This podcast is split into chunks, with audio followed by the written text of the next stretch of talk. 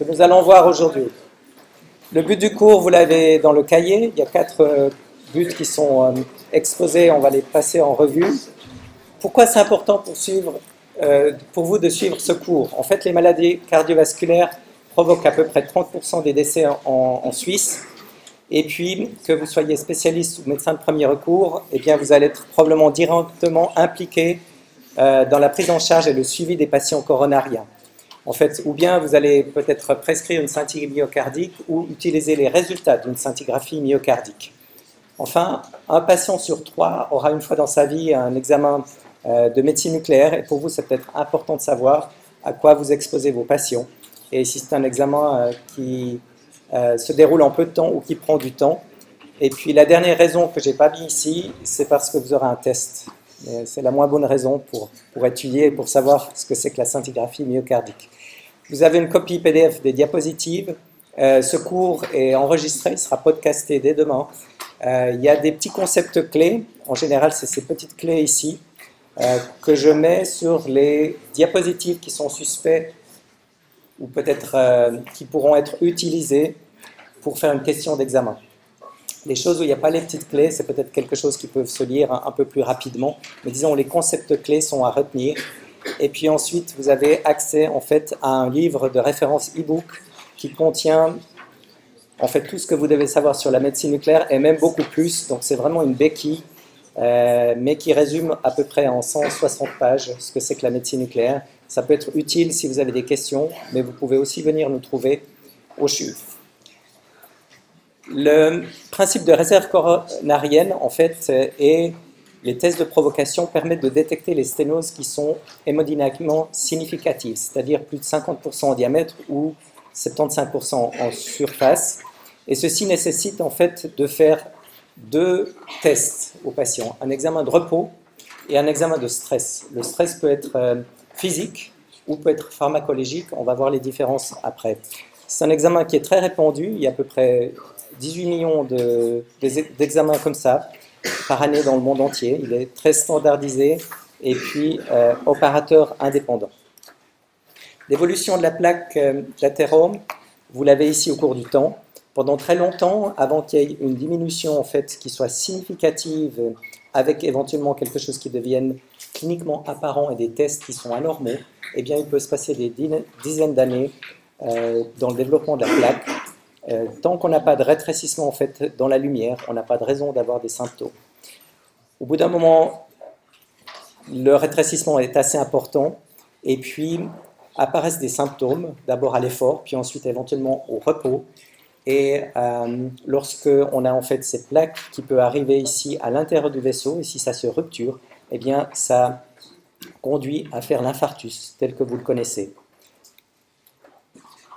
Le principe de réserve coronarienne, eh bien, vous voyez ici qu'au repos, on a un certain flux, et puis ce flux, il est pendant très longtemps conservé, à moins d'avoir quelque chose qui soit à peu près 80% de, sténose ou même plus, et ce flux de repos commence à descendre. C'est à partir de ce moment-là qu'on a en fait des symptômes, euh, ces symptômes qui peuvent être l'angor de repos.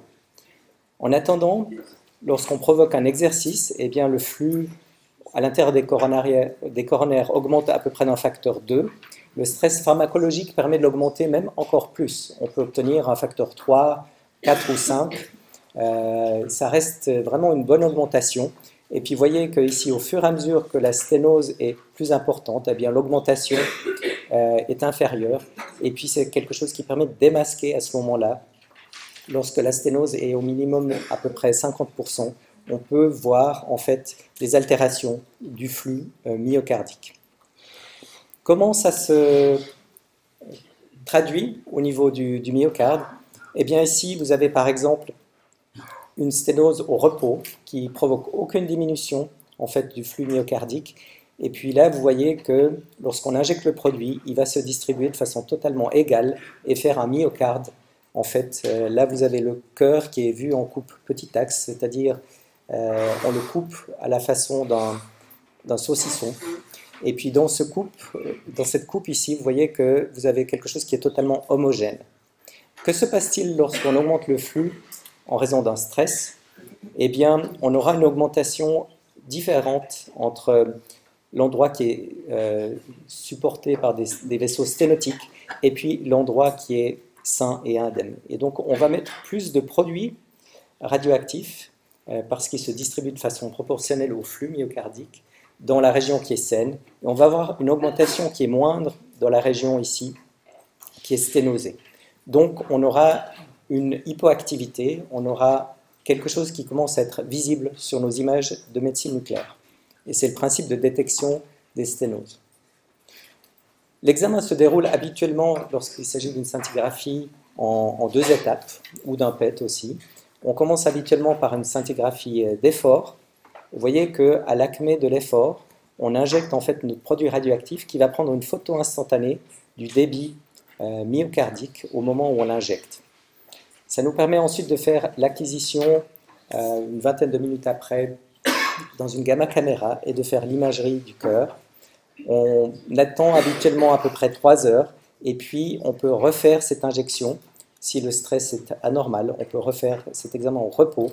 Et puis l'utilisation de cette double imagerie permet en fait de détecter les sténoses basées sur le principe euh, précédent.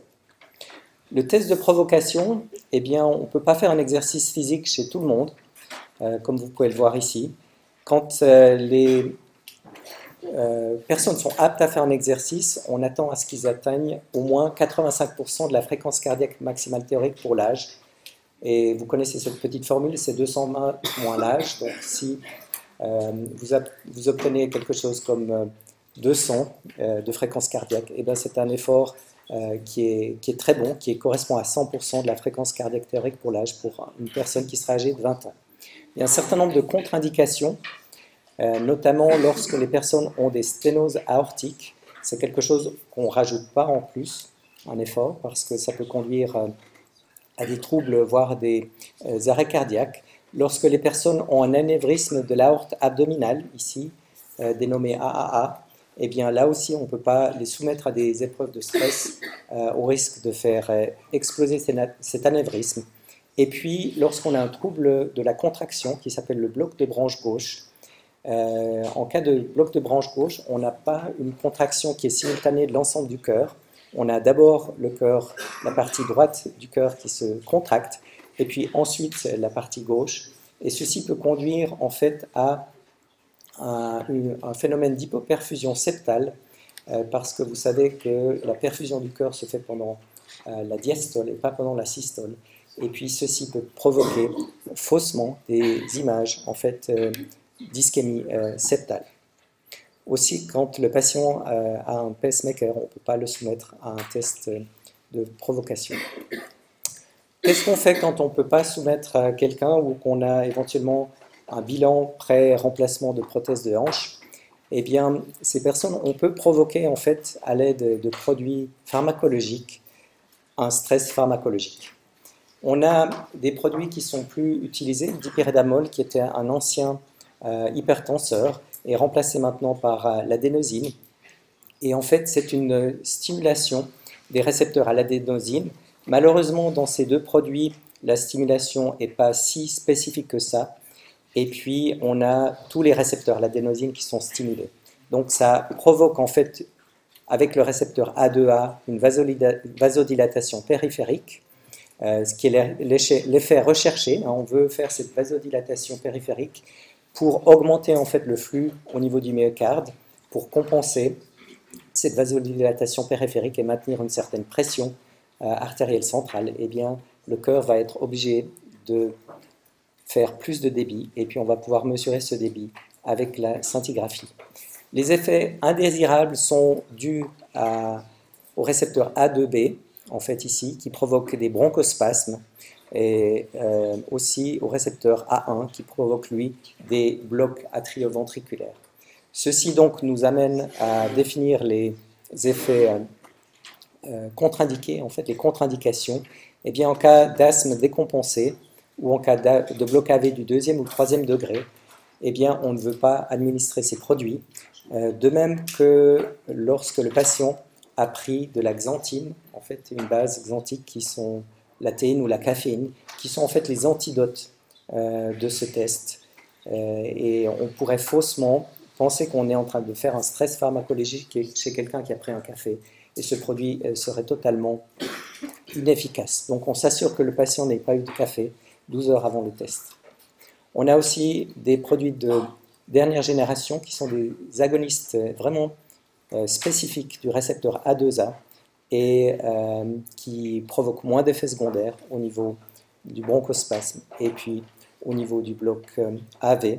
On les garde quand même contre-indiqués dans les blocs AV du deuxième ou troisième degré parce que c'est quelque chose qui peut être mal supporté si quelqu'un tout d'un coup a son cœur euh, qui est un bloc euh, du troisième degré et qui bat tout d'un coup à 15 ou 20 de rythme d'échappement ventriculaire.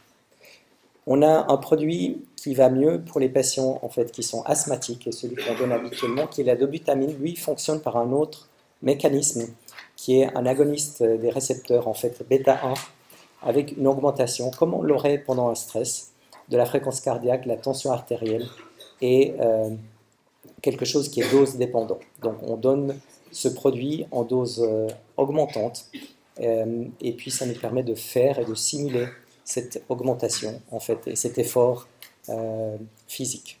Il est contre-indiqué bien dans les infarctus récents, de même que pour l'effort dans la sténose aortique et l'anévrisme abdominal. Ce qui est important pour vous de savoir, c'est que sous, tous ces stress pharmacologiques ont des performances similaires. Il n'y en a pas un qui est forcément mieux que l'autre du point de vue de l'augmentation du flux au niveau des coronaires. On a vu euh, le radiotraceur. Le radiotraceur, en fait, euh, permet de faire l'imagerie. Ici, vous avez les radiotraceurs qui sont utilisés pour la perfusion myocardique. Un traceur le plus fréquent, c'est les traceurs techniciers, euh, qui se mettent en fait au niveau des mitochondries par un mécanisme qui est encore à ce jour inconnu, mais en très peu de temps, en 40-50 secondes, eh bien, on a ce produit qui se fixe à l'intérieur des mitochondries et qui ne bouge plus euh, à partir de là.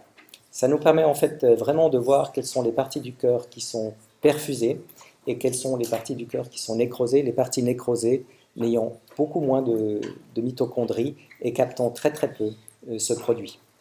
On a aussi des analogues en fait du potassium qui sont utilisés simplement pour faire l'imagerie de la pompe NAK-ATPase et ceci c'est ce qu'on fait avec le rubidium, qui est l'examen qui, chez nous, au CHUV, a remplacé la scintigraphie myocardique pour des, pour, euh, des avantages que nous allons voir. Mais disons, cet analogue du potassium eh bien, peut rentrer dans les cellules myocardiques et ne rentre pas dans les cellules euh, qui sont nécrosées ou qui sont ischémiques. Quelle est la dose euh, effective de radiation? Eh bien, vous avez peut-être tous en mémoire la dose de radioactivité naturelle en Suisse en une année, c'est à peu près 3,4 millisieverts. On a un certain nombre d'examens qui sont au-dessus, euh, et puis on a un certain nombre d'examens qui sont en dessous. Juste pour comparaison ici, un tout petit peu en dessous de 1 millisievert, euh, vous avez un, vol Genève-New York aller-retour. Donc si vous faites ça un certain nombre de fois euh, par année, eh bien ça peut provoquer, et ça s'additionne à la radioactivité naturelle que vous recevez. Ici, vous voyez que du point de vue coronarien. La scintigraphie fait à peu près un peu plus du double de l'exposition naturelle à la radioactivité. Et puis euh, le PET cardiaque fait euh, moins, euh, fait à peu près 2 millisieverts. Avec ce niveau d'exposition aux doses de radiation, on ne s'attend pas à des effets déterministes, donc on ne s'attend pas à avoir des cancers qui sont induits par ce type d'exposition. Néanmoins, on fait bien attention de pouvoir offrir le PET cardiaque lorsqu'il est disponible par rapport à la scintigraphie, juste par principe de précaution. Voyez ici euh, la radio du bassin, le CT de l'abdomen, à peu près 10-11 millisieverts, et puis la coronarographie, quand on met un stent, eh bien, on irradie aussi le patient à ce niveau-là. Les aspects normaux, là vous avez une scintigraphie normale avec le corps euh, coupé dans ses différents axes, le petit axe, le long axe vertical et le long axe horizontal. Ça a l'avantage d'avoir une présentation très standardisée qui nous permet en fait de déterminer quelle partie du cœur est atteinte dans une scintigraphie. Et puis euh, c'est vraiment quelque chose qui n'est euh, pas très difficile à lire. Vous rappelez aussi qu'on peut déduire de cela en fait les territoires qui sont vascularisés. Euh, L'IVA faisant en fait la majeure partie du cœur, donc euh, les deux tiers ici à peu près, et euh, l'APEX. La circonflexe étant essentiellement dédiée dans la partie latérale et la coronaire droite dans la partie inférieure et septale. Donc en fonction d'où se trouvent les anomalies, on va pouvoir déterminer quelle coronaire est affectée. On peut aussi euh, s'aider en fait euh, d'une map d'une cartographie polaire et qui convient simplement de... C'est un, chablon qu'on peut superposer au, à l'ensemble du myocarde et puis on arrive de ce fait à découper le myocarde en 17 petits segments et puis regarder chacun de ces segments individuellement. Ça facilite en fait les comparaisons entre le stress et le repos. Euh, ça enlève aussi une certaine subjectivité pour déterminer en fait l'étendue et la profondeur des défauts. En fait, on a trois scores qu'on fait lorsqu'on a une scintigraphie myocardique. Euh, on regarde les défauts qui sont visualisés sur l'examen de stress, ça nous donne ce flux de stress. On regarde les défauts sur l'examen de repos, ça nous donne ce flux de repos. Et puis ensuite, euh, on grade en fait ces défauts sur une échelle simplement de 5 points, 0 étant une perfusion normale, 4 étant une absence absolue de perfusion. Et puis après, on a ici des diminutions qui peuvent être équivoques, modérées ou sévères.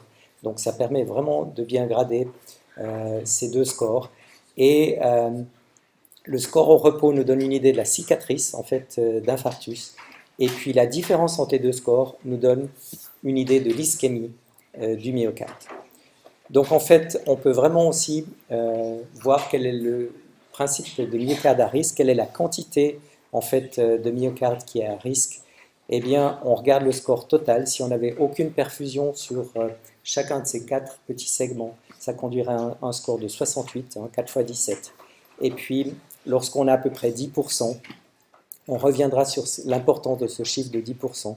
eh bien, ça correspond à peu près à un score en fait de 7 à 9, eh bien, on peut euh, décider au mieux de la thérapie à donner au patient en fonction de ce score. Ici, vous avez l'interprétation scintigraphique. Si vous avez compris ça, vous pouvez lire une scintigraphie myocardique euh, par vous-même. Lorsqu'on a vraiment l'image qui est similaire entre le repos et l'effort, eh bien, c'est un myocarde qui est absolument normal. Lorsqu'on a un myocarde qui est totalement normal au repos, et puis on a une partie qui est hypoperfusée à l'effort, ben, ça correspond à l'ischémie. Euh, lorsqu'on a éventuellement la même image avec une partie qui est hypoperfusée, voire non perfusée sur l'examen de repos et d'effort, eh bien ça correspond à l'infarctus. Et bien sûr, on peut mélanger les deux. On peut avoir une partie qui est infarcie et ici, à l'effort, quelque chose qui est un peu plus grand que la partie infarcie et qui correspond en fait à de l'ischémie péri lésionnelle. Cela étant dit, les acquisitions en fait sont aussi toujours faites en façon synchronisée par rapport au rythme cardiaque, euh, ce qui nous permet en fait de faire euh, l'imagerie euh, pour chacun des cycles RR que vous avez là. Chaque cycle est divisé en huit petites parties et chacune de ces parties est additionnée pendant toute la durée de l'acquisition, qui peut être 6 à 8 minutes avec le PET ou une vingtaine de minutes. Et ça nous permet en fait à chaque fois qu'on a une onde R, de mettre toute l'information dans le premier bin, un tout petit peu après dans le deuxième, ensuite dans le troisième, et ainsi de suite. Ça nous permet d'avoir des imageries cohérentes et de diviser en fait ce mouvement euh, et de pouvoir le mesurer, mesurer les fractions d'éjection, de mesurer les volumes télédiastoliques et télésystoliques. Donc vraiment faire la physiologie euh, de ce cœur. Ici, vous voyez un cœur en vue petit axe euh, qui se contracte bien dans sa partie antérieure et septale, et puis euh, quelque chose qui se contracte presque pas ici au niveau de la partie inféro-latérale, euh, qui correspond à un infarctus. Les modifications ACG pendant l'épreuve d'effort sont aussi fondamentales. vous avez probablement vu ça précédemment. Vous savez reconnaître l'ischémie. En fait, on peut avoir un aplatissement du segment ST euh, quelque chose qui s'abaisse aussi, euh, voire éventuellement l'inversion des ondes T, comme c'est présenté ici. Une lésion myocardique, en fait, euh, lorsque le cœur est en train de souffrir, c'est quelque chose qu'on n'aimerait pas avoir dans un test d'effort, parce que ça veut dire que vous avez provoqué un infarctus au patient. Eh bien, on a plutôt des sous-décalages et quelque chose qui, peut être important, comme c'est vu ici. Et puis, dans l'infarctus déjà constitué, ben, vous savez que vous avez la présence d'ondes Q, en fait, qui sont l'imagerie de la dépolarisation du côté inverse qu'on voit à travers le trou de l'infarctus, le trou électrique. Eh bien, ces ondes Q nous signent en fait la présence de cicatrices d'infarctus. On aimerait qu'elles soient à peu près un quart de la hauteur du complexe euh, QRS pour pouvoir vraiment dire qu'il y a la présence d'ondes Q euh, qui vous permettent en fait euh, de voir et de confirmer ce que vous pouvez voir avec la scintigraphie. Dans cet exemple clinique d'un examen en fait de stress, ici, vous voyez que l'examen de stress, le cœur n'a pas l'air d'être tout à fait normal et je peux vous dire qu'il est normal ici au repos avec une perfusion qui est en fait ici totalement normale au repos et puis anormal au stress. C'est un défaut en fait qui est quand même assez sévère ici, euh, qui est inférieur et qui peut euh, correspondre. Est-ce que quelqu'un veut se lancer? Est-ce que c'est un infarctus, une ischémie, un cœur normal?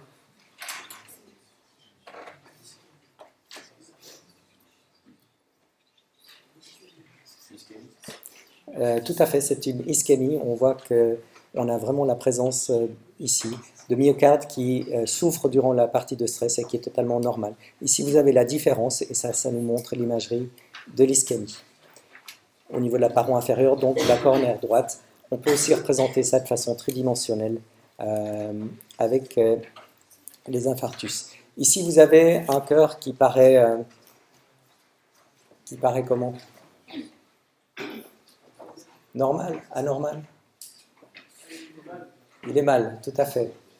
Est-ce que le, patient, en fait, euh, a de l'ischémie ou un infarctus? Effectivement, il y a peu de différence entre l'examen de stress et l'examen de repos.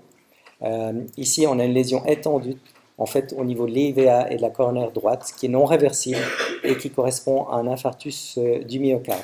Si on regarde ici, en fait, de façon polaire, vous voyez la différence avec cette hypoperfusion qui prend toute la partie ici de l'IVA, y compris l'apex, et une partie de la droite, la seule partie fonctionnelle du cœur étant la partie latérale qui correspond à la circonflexe. En fait, quand on regarde la coronarographie, vous avez ici, euh, chez cette patiente, une lésion euh, qui est importante au niveau de la droite et puis au niveau ici de la circonflexe, euh, pardon, au niveau de l'IVA, qui nous indique en fait euh, que ces deux vaisseaux sont euh, sténosés et bouchés.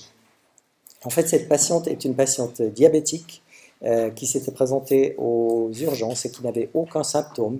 Elle s'est présentée avec une décompensation cardiaque, en fait, qui, après investigation, a montré une maladie coronarienne sévère inconnue chez cette patiente. Quelle est la place euh, diagnostique en fait euh, et pronostique euh, Pourquoi on fait des scintigraphies myocardiques?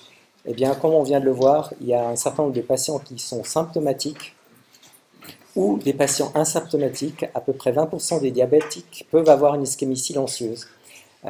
et on peut, lorsqu'on détecte un diabète, en fait, proposer une scintigraphie pour voir si on a la présence de maladies coronariennes.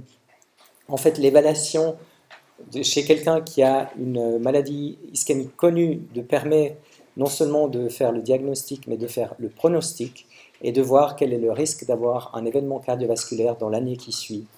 Euh, lorsqu'on a aussi des patients qu'on soumet à des traitements de revascularisation euh, ou des traitements médicamenteux, on peut en évaluer les effets avec la scintigraphie. Ici, euh, je pense que vous êtes familier avec la loi de Bayes, ça vous dit quelque chose? La, probabilité pré-test, on fait un test, puis on regarde la probabilité post-test? Pas vraiment, ok. Alors, euh, la probabilité pré-test de maladie cardiovasculaire, ça, vous avez un petit euh, feeling que si on est un homme, on a des douleurs euh, typiques et on est âgé, il y a une forte chance qu'on ait des maladies, une maladie cardiovasculaire. Tandis que si on est une femme jeune avec des douleurs qui sont plutôt atypiques, eh bien, il y a peu de chances qu'on ait une maladie cardiovasculaire. Ça, ça correspond en fait euh, juste basé sur les symptômes des gens et sur leur âge. Eh bien, en fonction de cette présence ou pas de euh, douleurs typiques ou atypiques, on arrive à avoir une certaine quantification de la probabilité pré-test. Donc, vous voyez ici que chez pardon, une femme jeune euh, avec des douleurs qui sont atypiques, il y a peu de chances. Tandis que chez quelqu'un qui est âgé, un homme avec des douleurs typiques. Il y a beaucoup de chances, à peu près 90% de chances que cette probabilité pré-test soit due à une maladie cardiovasculaire. On combine cette maladie pré-test, en fait, qu'on peut bien quantifier entre 10 et 90% de probabilité pré-test. On la combine avec l'examen de scintigraphie myocardique.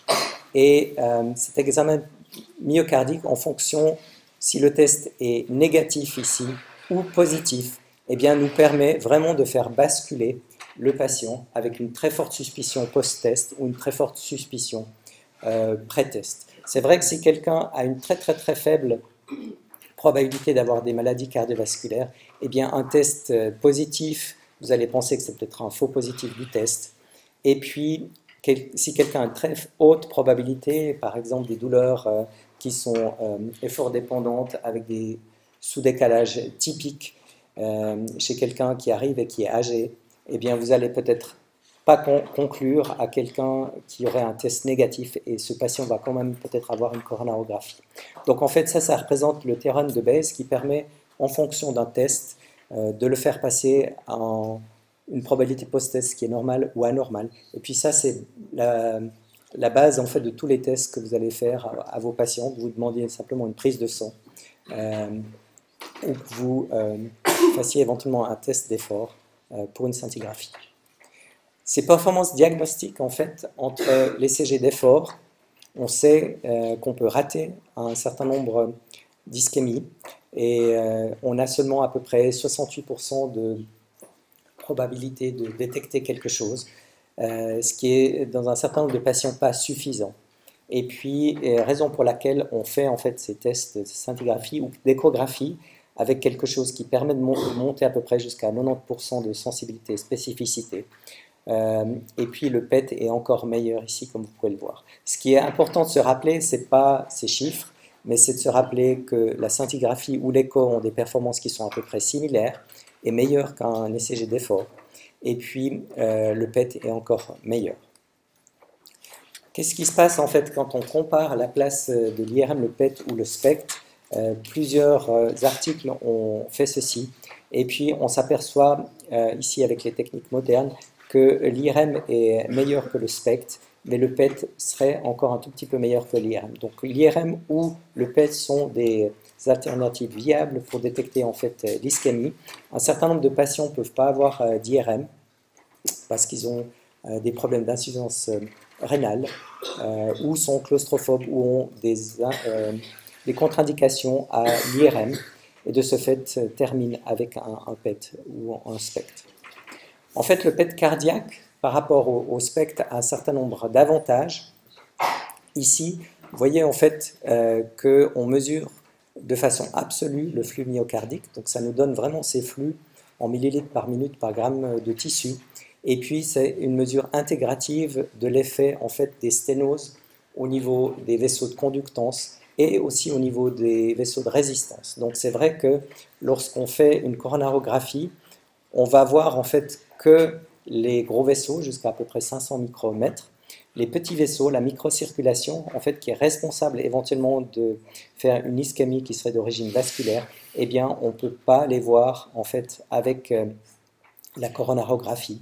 Et puis, ceci permet d'expliquer, en fait, un certain nombre de fois où les patientes peuvent avoir euh, des maladies, en fait, au niveau des micro-vaisseaux euh, et qu'on détecte rien du tout au niveau de, la coronarographie. Ces maladies microvasculaires, en fait, peuvent être euh, soignés avec euh, des médicaments. Euh, et ce n'est pas la même chose que de dilater éventuellement une sténose qui est visible. Donc ça nous apporte une information supplémentaire. Ce flux absolu, il est plus précis, l'examen est plus rapide aussi et moins irradiant, ce qui fait qu'on le préfère.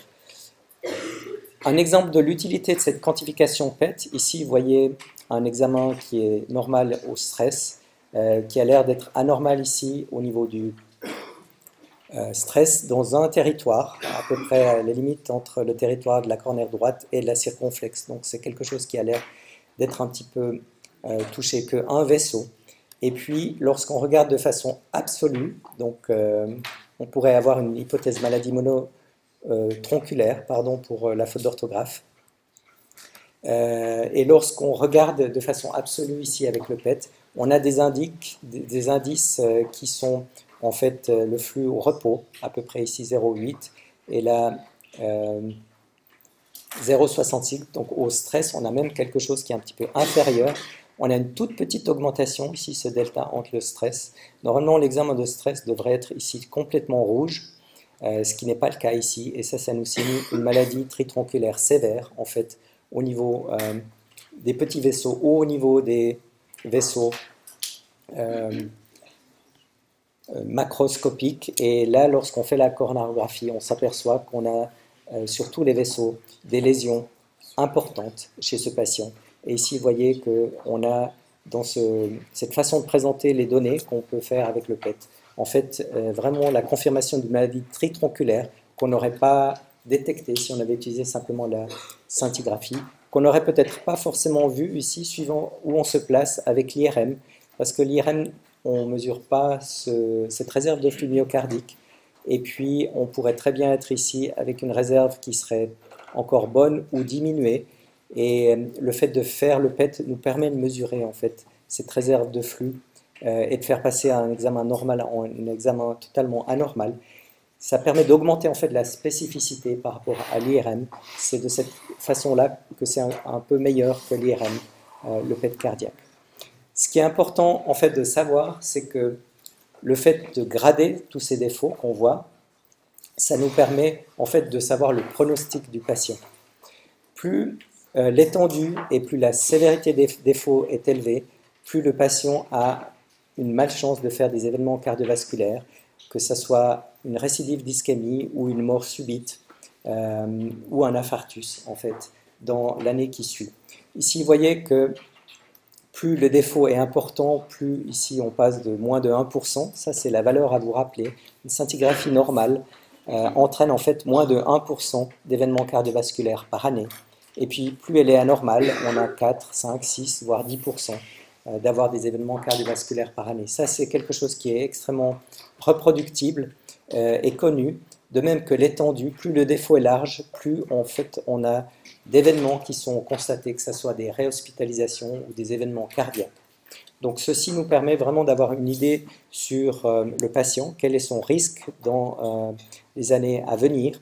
Et puis ici, je vous mets en fait le travail euh, de master qui avait été fait de façon successive par M. Farad, qui était de la volée crash test il y a maintenant un certain nombre d'années, et puis par quelqu'un qui lui a succédé. Et dans ce travail, en fait, qui détectait sur à peu près 335 patients euh, l'effet euh, de cette réserve de flux myocardique. Vous voyez ici qu'elle permet en fait de déterminer et de classer les gens en fonction de cette diminution s'ils vont avoir beaucoup d'événements cardiovasculaires, euh, de façon modérée des événements cardiovasculaires ou pas du tout.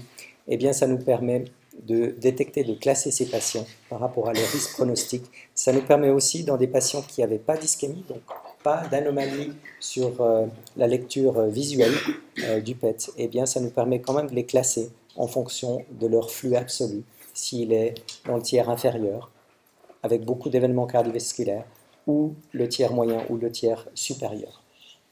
En fait, ce qui est fondamental, c'est de pouvoir choisir le traitement en fonction de la scintigraphie. Et puis ici, vous voyez que cette limite de 10% de myocarde ischémique nous permet de déterminer si quelqu'un doit être traité par une revascularisation ou si quelqu'un doit être traité par un traitement médicamenteux. On sait que de traiter avec des médicaments des petites ischémies ou des ischémies peu étendues provoque en fait moins d'événements euh, cardiaques que si on les traite avec une grande ischémie. Et puis, on sait qu'il y a un certain risque de faire en fait des angioplasties euh, ou de faire des pontages et que quand on dépasse euh, cette limite de 10%, eh bien, on ferait mieux de traiter ces patients par pontage ou par angioplastie. Et ceci nous permet en fait de bien classer et d'offrir le traitement le plus adapté aux patients pour un patient donné avec une ischémie donnée. On a encore l'objectif de pouvoir visualiser le myocarde scintigraphique hibernant. On va voir pourquoi c'est utile. Euh, c'est utile lorsqu'on a en fait des grandes cicatrices d'infarctus de savoir si ça vaut la peine ou pas de revasculariser. Et en fait, on sait au niveau du FDG, c'est un sucre euh, qui est radioactif, mais on peut le donner tel quel. Et puis on peut observer en fait le passage du euh, métabolisme des acides gras ou du glucose euh, chez un patient donné. On sait qu'en conditions normales, eh bien, c'est soit l'un soit l'autre qui se fait, mais qu'au niveau de l'oxygène, quand on a moins d'oxygène qui est disponible, quand on a une ischémie, ou alors quand on a un myocarde qui souffre, eh bien, la glycolyse anaérobique est préférée par rapport à la glycolyse aérobique parce qu'elle est en fait moins coûteuse en énergie. Et puis, le fait de pouvoir faire la visualisation de quelle partie du cœur prend plus de sucre radioactif que d'autres, eh bien, nous permet de mettre en évidence le myocarde qui peut-être est ischémique, donc non visible sur une scintigraphie, mais qui prend encore et qui consomme du sucre euh, et qui nous indique que dans ce territoire-là, il y a encore des cellules myocardiques viables qui vaut la peine de sauver avec une revascularisation. Ici, vous avez les trois types euh, de combinaisons possibles entre l'examen de perfusion, donc qui correspond vraiment à la perméabilité des vaisseaux ou pas, et l'examen de métabolisme qui correspond en fait à la présence de glycolyse anaérobique. Et lorsque vous avez un examen qui est matché ici, entre la perfusion et le métabolisme, tout va bien. Lorsque vous avez euh, donc quelque chose qui est normal, lorsque vous avez un match avec des défauts qui sont similaires entre l'examen de perfusion et l'examen de métabolisme, eh bien, il n'y a plus rien à sauver, si vous voulez. L'aspect cicatriciel, ça veut dire que dans les régions qui sont pauvrement euh, perfusées, eh bien, on, a aussi peu euh, de myocarde qui est viable. Lorsqu'on a un aspect de mismatch, en fait, lorsqu'on a des régions qui sont peu perfusées, euh, mais qui ont une forte consommation par glycolyse anaérobique, eh bien, ça nous met en évidence la présence de myocarde viable. Et ce myocarde viable, en fait, ce myocarde hibernant, est euh, fondamental à revasculariser parce que ça permet en fait de gagner en fait sur la fraction éjection après revascularisation ou de gagner sur les symptômes qui sont présentés pour le patient. Ici, je reprends cet examen qui avait été fait chez ces patients diabétiques avec très peu de perfusion ici une cicatrice apicale, eh bien, on s'aperçoit que dans la partie ici qui est peu perfusée, cette partie en fait septale et inférieure, eh bien, on a du myocarde qui est tout à fait viable ici euh, et qui capte euh, le sucre de façon convenable, euh, ce qui nous indique que cette patiente bénéficiera en fait d'une revascularisation. ceci en raison de l'étendue et de la présence en fait d'un mismatch entre ces deux examens. On sait que ici, en fonction du nombre de segments qui sont viables, donc du petit nombre de segments qui sont hypoperfusés mais qui ont un métabolisme qui est normal, eh bien plus il y en a, plus le pourcentage de récupération en fraction d'éjection cardiaque va être élevé. Et ceci, en fait, euh, nous indique aussi que le nombre d'événements cardiovasculaires chez quelqu'un qui a en fait la présence de mismatch euh, est euh, mieux la survie est meilleure lorsque les patients sont comptés par rapport à un traitement uniquement médicamenteux. Lorsqu'on n'a pas de mismatch, eh bien, il y a peu de différence. Là, en fait, il y a une différence même qui est non significative entre ces deux groupes de patients. Et si vous avez quelqu'un qui a une fraction d'éjection peut-être à 15 ou à 20% euh, ce qui correspond à quelqu'un qui arrive peu à monter les escaliers, hein, on n'arrive pas à monter avec 15% de fraction d'éjection un étage, on est même complètement essoufflé lorsqu'on a fini de s'habiller tout seul, eh bien, si on peut lui faire gagner 5, euh, voire 10%, eh bien, ça correspond à une augmentation indéniable de la qualité de vie avec quelqu'un qui pourra remarcher et puis être euh, plus euh, indépendant dans ses activités de la vie quotidienne. En fait, lorsqu'on a ici un, petit quiz, dans votre avis, quelle affirmation est vraie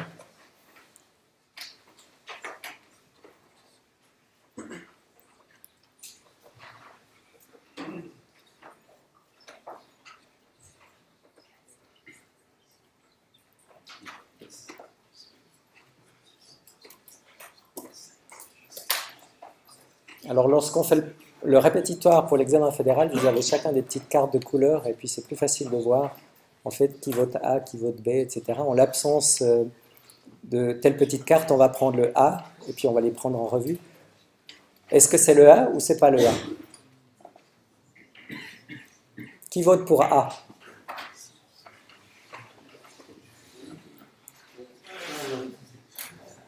Alors, 1% inférieur par année, c'est quand on a vu qu'on avait un myocarde qui était tout à fait normal.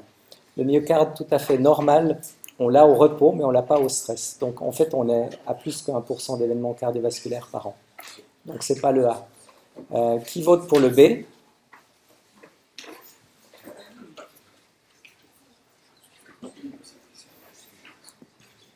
En fait, ce n'est pas le B non plus, parce que c'est un examen euh, qui est uniquement de perfusion. Ce n'est pas un examen qui nous permet, avec le métabolisme, de dire s'il y a en fait du myocarde hibernant ou pas. Pour ça, il faudrait faire cet examen avec le FDG.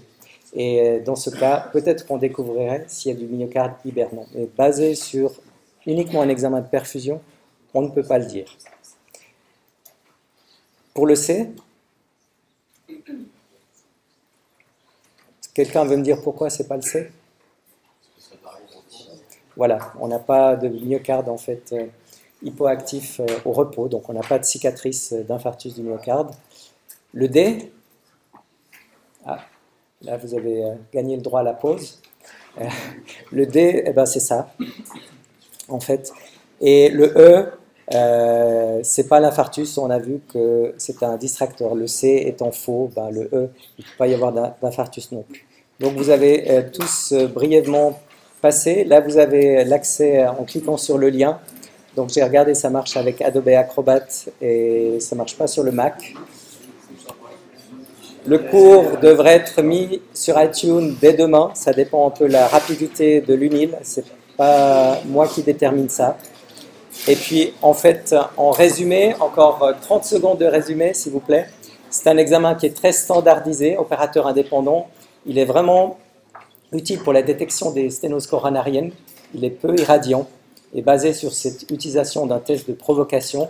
Cet examen de dépistage convient bien pour 10 euh, à 80% en fait, de probabilité pré-test. Euh, ça convient aussi pour le suivi des patients et euh, pour le pronostic et le choix du traitement. Le PET cardiaque est meilleur et on le préfère maintenant. Il mesure en plus la réserve de flux myocardienne. Et si le flux si pardon, le cœur ne bat plus bien, si la euh, fonction d'éjection du ventricule gauche n'est plus normale, donc on a peut-être 40% ou moins, eh bien on peut rechercher en fait la présence de myocarde hibernant et choisir le meilleur traitement pour essayer d'améliorer le pronostic à long terme. Je vous remercie pour votre attention et je reste à disposition pour les questions. Bonne journée.